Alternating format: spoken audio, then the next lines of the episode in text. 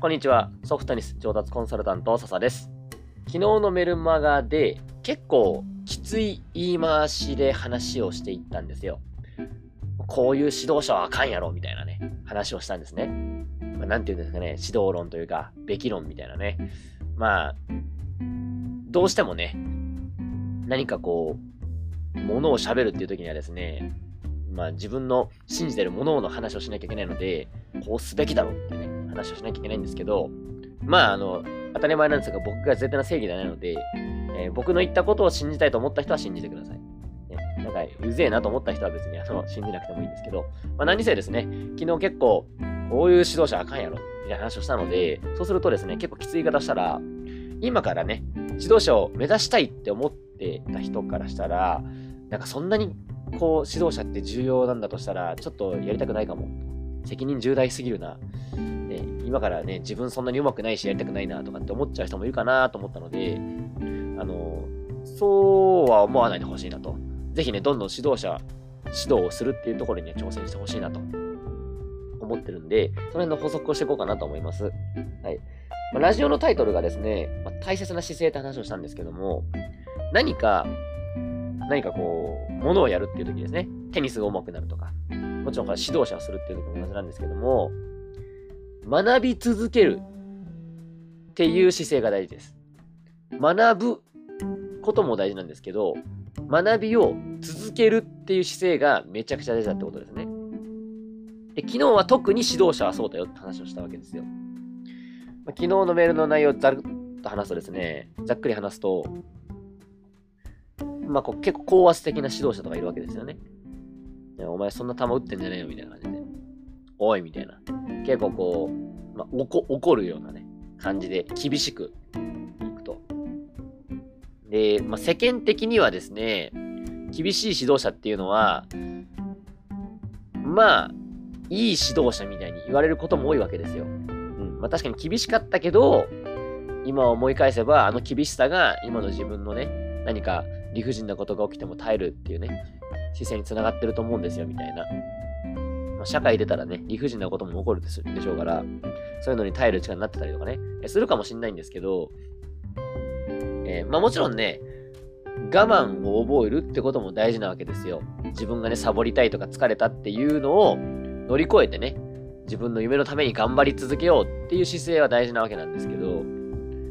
それをですね、高圧的な態度とか、なんかこう、選手のプレーを、まあ言い方悪いけど、ダメだと。そんなプレイしてんじゃないよとかですね、まあ、否定するような、えー、形で、えー、言うっていう方法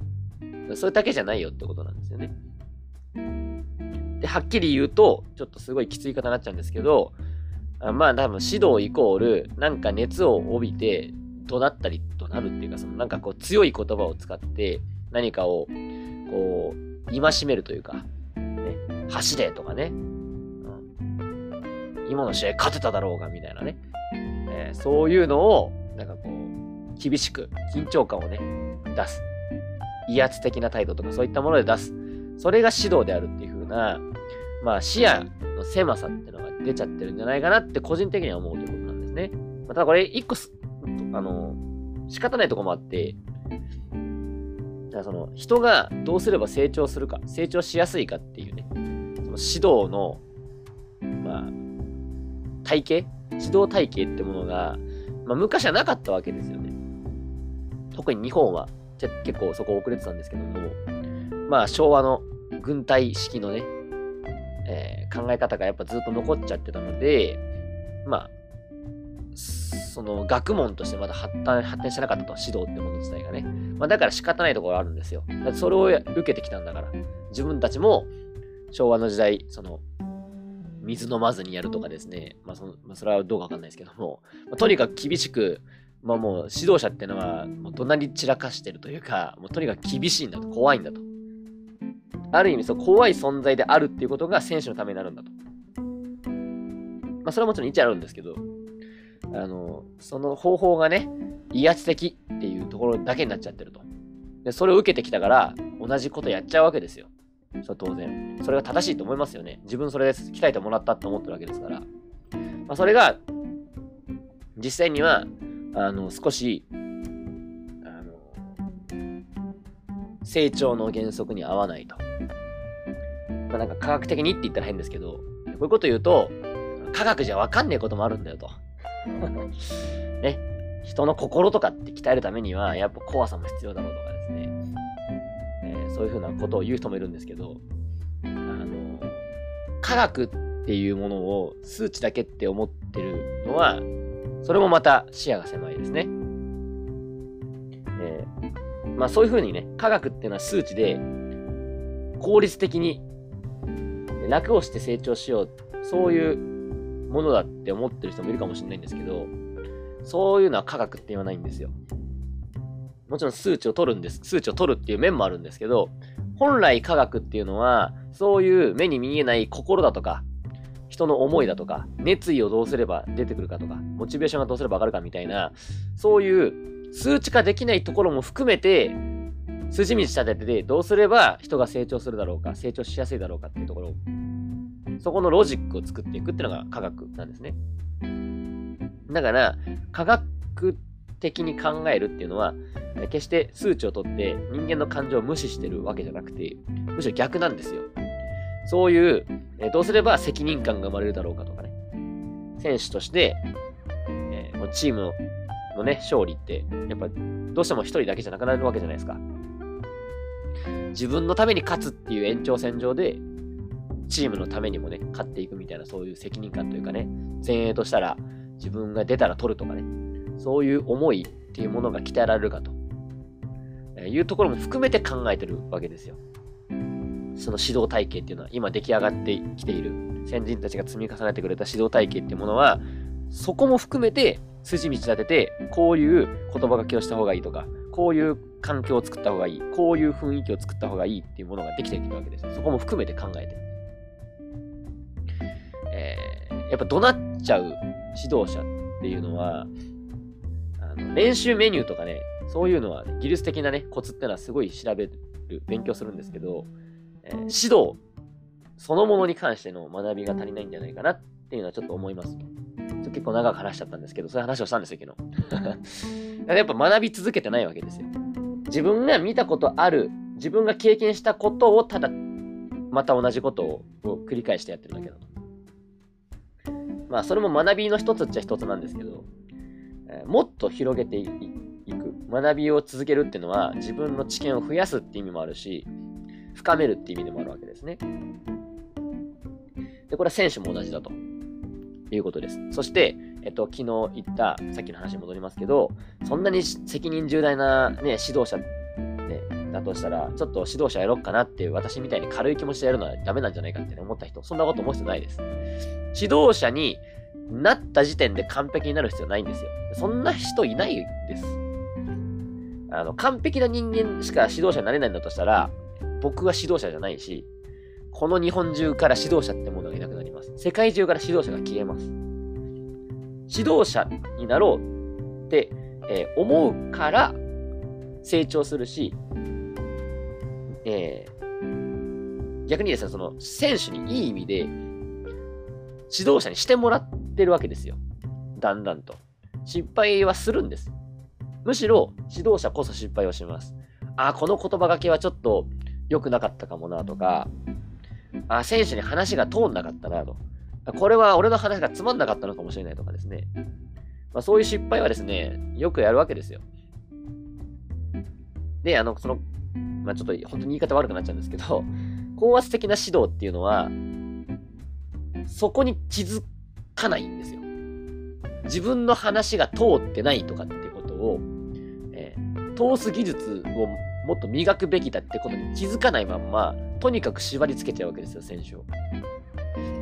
言うこと聞けと。言うこと聞かない方が悪いと。先生の言うこと聞くのが選手のさ、あのね、素直に聞くってのが大事なことだろうと。とにかく上、指導者が上で、選手は下っていうね。えー、まあ、無意識のうちにそうなっちゃうわけですよね。だから、学び続けるって姿勢を失いやすいですね。高圧的な態度っていうのがそもそも。まあ、だから日本は謙虚であれとかってね、いうのが美徳とされてるわけですけども。まあ、ちょっといろいろ話、ちょっとごちゃごちゃしちゃったんでまとめるんですが、初めから完璧な指導者なんていないんで、えー、今から指導者始めようと思った人は、自分もこれからね、長い期間、長い期間、どれくらい長いかわかんないけども、だんだんと指導者として成長していくんだっていうつもりで始めるっていうのが大事なことだと。ああいうふうに僕も思いますし、僕も今、現時点でもそう思ってやってますし、始めた時もそう思ってやりました。えー、今からね、外部指導、例えば僕は初めて大学生の時に外部指導行ったんですけど、まあ、始まひどかったですよ。子供たちは話を聞いてくれないと。で、まあ、どっかでも話したんですけど、なんかね、子供たちのやる気がないのかな、みたいなことを思ってたけど、まあ、違うんですよ。いや、子供たちのやる気がないとかじゃなくて、自分に指導力がないから、子供が話を聞いてくれないだけの話なんですね。えー、これを、なんか子供がやる気出ないんですけどと、選手のせいにするなって話なんですけど、まあ、こういう失敗をするわけですよ。あの、今僕も偉そうに喋ってますけど、まあ、今ね、失敗はしますから、だから、失敗をしに行くっていうのが大事だってことですね。学び続けるっていうのは失敗をし続けるってことなので、まずね、あの、失敗するとか責任が大きすぎるんじゃないかって思う必要はないかなっていうふうに思います。だから、あの、もし昨日のね、話とか、今回のね、僕の話を聞いて、えー、まあ、ちょっと指導者やめようかなって思っちゃった人は、あの、ぜひ、あのそこはね、やめずに、まずはやってみると。やってみて、失敗するんで、絶対。絶対って言っていいです。絶対失敗するんで、そこから成長していこうと思ってもらえばなと思います。こんなとこですかね。まあ、せっかくなんで、ちょっと今あの話しながらあの思い出したことがあったんで話しとくんですけど、あのー、なんで高圧的な指導になっちゃうと、その自分が見えなくなっちゃうかと、自分の指導力のなさってのに気づかなくなっちゃうかっていうと、人間っていうのはですね、基本的にすげえ弱い生き物なんですよ。ちょっとあの、ソフトテニスっぽくない話になっちゃうんですけど、めちゃくちゃ弱いです。野生の世界で言えば人間なんか筋肉弱すぎてですね、まあ犬に負けますから、基本的、普通の人間だったらね。格闘家だとかだったらまた話は別かもしれないけど、普通の人間、犬に本気で襲われたら死ぬんですよ。それが弱いんですよ。まあ犬は結構強いんですけど、えー、もうそんな感じで身体能力低いんですよ。動物の世界で言えばね。えー、じゃあ、でもなんでこんなに人間が発展してるかって言ったら、それはコミュニケーションを取るってことができるからなんですよ。他の動物のレベルとは全く別のステージで、言葉を使ってこうやって自分の考えを伝えるとか、ものすげえレベルの高いコミュニケーションを取れる。だから、集団行動とかができて、えー、お互い助け合うってね、ものができてるんですよ。えー、これはですね、何かをされたら何かを返そうって思う。思いますよね、普通ね。まあ、例えばなんか、あの、バレンタインデーのチョコもらったらホワイトデーお返しするとかね、ありますけども、あれも本能なんですよ。何かをしてもらったと。例えば餌がない時に餌をもらった。そしたら、この間餌くれてありがとう。今度は俺が餌をあげるよっていう風に、お互いに助け合った方が生き残りやすいわけですよ。弱い存在だから、僕たちは。もしも僕ら人間がライオンみたいにもう生態系のトップに君臨してる動物だったら助け合う必要ないんですよ。自分で餌を取る。取れねえ奴は死ぬ。そういう世界なんですよ。だけど僕たち人間は弱くて、お互いに協力し合わないと生きて生き残れないんですよ。そもそも人間が絶滅しちゃうっていう、そういう弱い種族なので、何かをされたら何かをやりかい、あの、何かを、あの、お返しする。じゃあの、やり返すじゃなくてね。何かをもらったら何かを返す。そこに、オンっていうものを感じるようにできてるんです。本能的に。で、指導っていうのは、基本的に何か教えてもらってるっていう形になっちゃうわけですよね。教わってる側がもらってると。教えてる側は与えてるっていう形になりやすいわけですよ。そうすると、えー、選手側は教えてもらったんだから文句は言えないよねっていう風になりやすいわけですね。本能的にそうなってるわけですよ。で、まあ、あんま意識してないと、教えてる側は、俺は与えてるんだから偉いんだっていうふうに思っちゃったりする。もちろん、教えてる、指導するっていうことはね、何かものを伝えてるってことなので、まあ、ある意味偉いのかもしれないんですけど、あの、選手がいてくれてるから、僕らも指導者として成長できるんだってことを忘れちゃいけないなと。まあ、与えてるし、与えることが仕事だし、僕も指導者として何かを与えているから、その対価として、もちろんお金をいただいてるんですけど、え逆にもらってもいるんだなってことを忘れちゃいけないかなっていうふうに思いますね。えー、こういうふうに考えるのが大事かなと思います。なんか意識しないと、いつの間にか自分が偉いって思っちゃうんで。はい。あの、最後ね、一個またこれも思い出したんで話しとくんですけど、僕がソフトテニスの、あの、バイトをしてた時、スポーツのレッスンのね、バイトしてた時に、公式のテニスの方でレッスンに入って、あの、見てた方がいたんですけども、同僚の方ですよね。アルバイトで同じくコーチをしてた方がいて、まあ、その方は公式テニスの、まあ、50代とか、まあ、60代ぐらいの、まあ、おじさんだったりおばさんみたいな世代の方々をの指導をしてた人だったんですけど、傾向ですよ。傾向として、ある職業の人は、テニスが成長しにくいっていう話があったんですよ。絶対そうってわけじゃないんですけど、こういう職業の人は実はテニスが結構上手くなりにくい傾向にあると。誰だと思いますかと。これがですね、教員なんですよ。みんながそうってわけじゃないですよ。教員、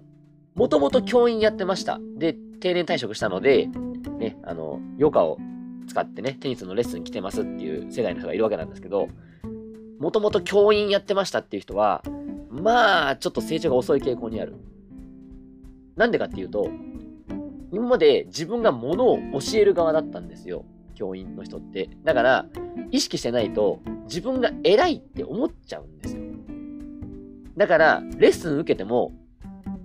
あの、全然素直に聞かない。自分が今まで偉い側、自分が今まで立場上のとこばっかだったから、学校行ったら自分より立場が下、本当は下なんてことないんですけど、下だって思っちゃってるわけですよね。あの、意識してない教員は。この辺を。あの、俺が教えてるんだから偉いんだとか思っちゃうわけですよ。ね。えー、そういうふうに、それを何十年間っていうふうにやってきちゃったんで、もう人から物を教わるって姿勢がなくなっちゃってると。だからマジで伸びない。っていう話を聞いたことがあります。これ全員がそうってわけじゃないですよ。もちろん学校の先生の中にも、ね、いや、生徒が立場下で私が上ってことじゃないでしょうと。ね、もちろん私は何かものを教えるけども、ね、逆に生徒たちからも教わってるんだと。そういうね、あの、ちゃんとそういう姿勢でもってやってる教員の人もいますよ。もちろんね、全員がそうってわけじゃないんで。まあ、ただ、あの、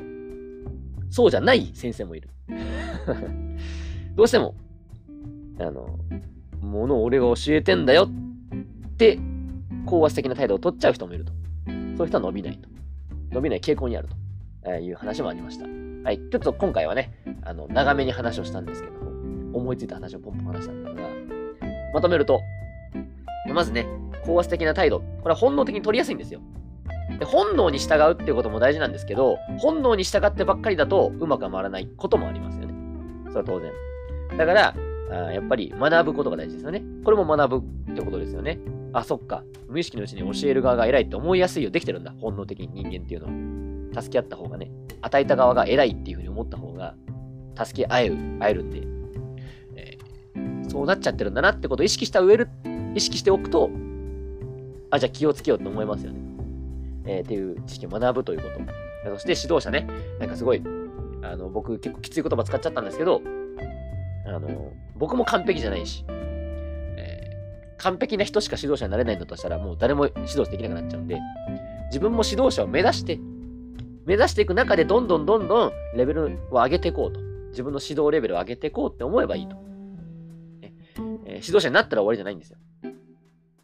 えー、っていうところですね。なので、ぜひ、あの、そこを思ってもらえばなということ。まあ、あとの雑多な話はね、あの、まあ、はしょりますけども、こんな感じのことを伝えたかったです。はい、今回の話はこれで終わりにします。